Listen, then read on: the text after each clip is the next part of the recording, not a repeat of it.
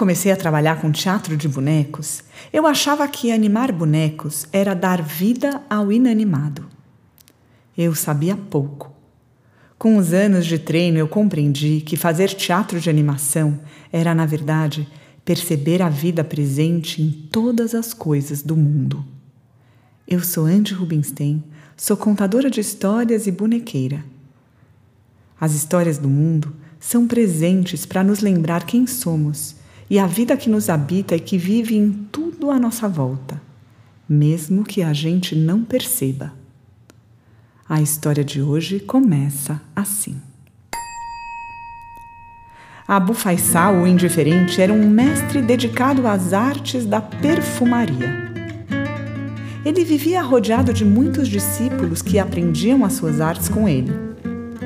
Às vezes, na hora da siesta ou no fim do dia, ele dizia a um dos seus discípulos: Vá, meu filho, vá meditar no jardim.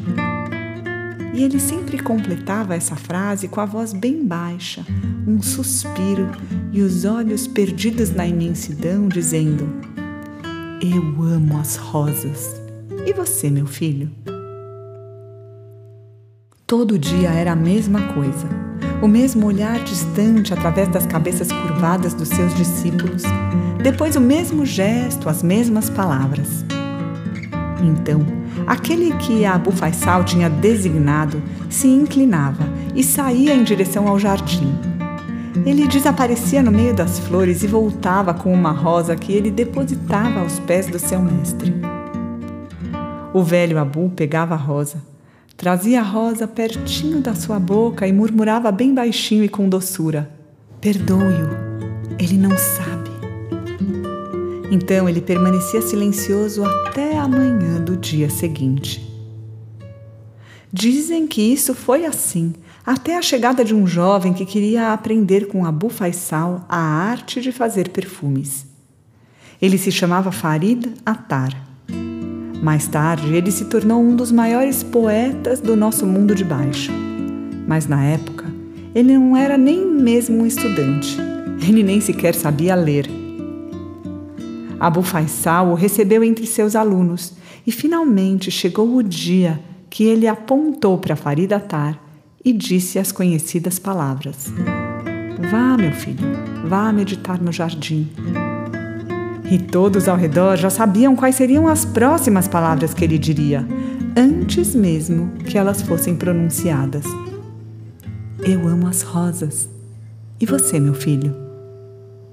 O jovem se levantou e saiu ele não reapareceu ao meio-dia. Quando ele voltou, finalmente no fim do dia, ele estava praticamente nu e suas mãos estavam vazias. Ele caiu de joelhos diante de Abu Faisal. Me perdoe, senhor. Quando eu estava andando pelo jardim de rosas, eu queria muito, muito pegar suas pétalas e encher as minhas roupas com elas para trazê-las ao Senhor e colocá-las aos seus pés.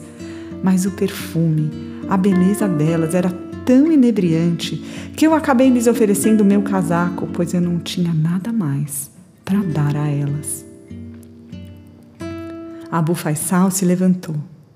Seus olhos estavam risonhos e cheios de lágrimas.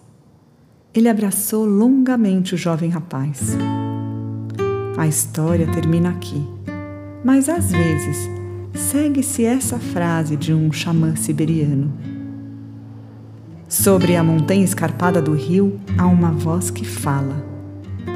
Eu já vi o mestre dessa voz. Ele me cumprimentou e eu falei com ele. Ele me disse: Tudo que você vê está vivo. Muito obrigada.